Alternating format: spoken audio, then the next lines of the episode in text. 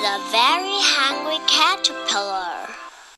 The very hungry caterpillar.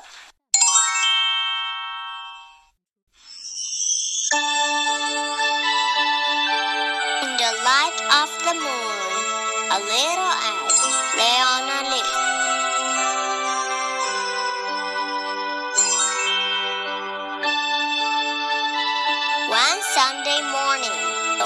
The sun came up and pop! Out of the egg came a tiny and very hungry caterpillar.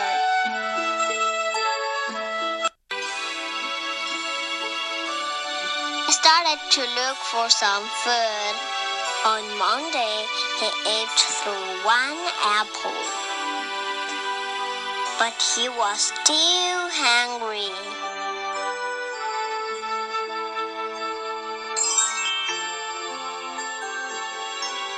On Tuesday, he ate through two pears. But he was still hungry.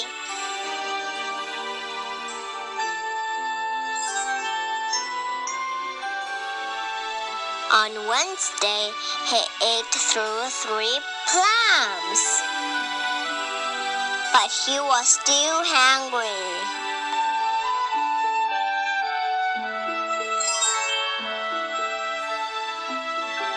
On Thursday, he ate through four strawberries. But he was still hungry.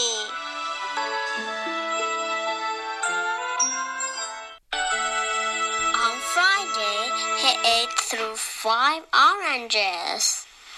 But he was still hungry.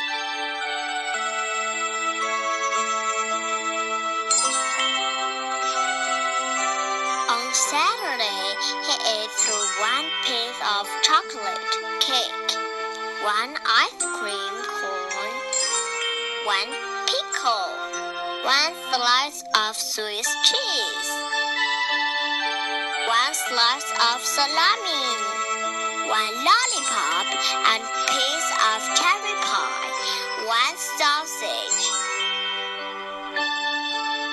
one cupcake, and one slice of watermelon. That night he had a stomach cake.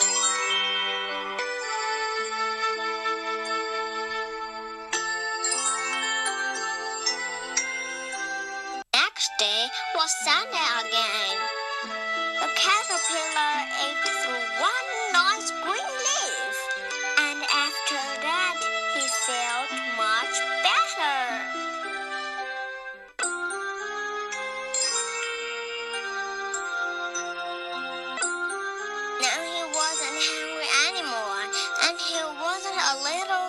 caterpillar anymore.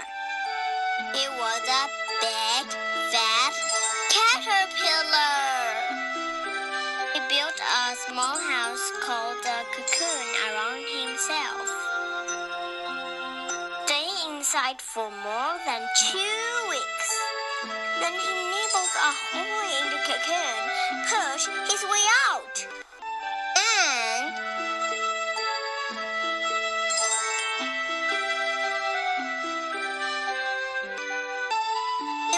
the beautiful butterfly.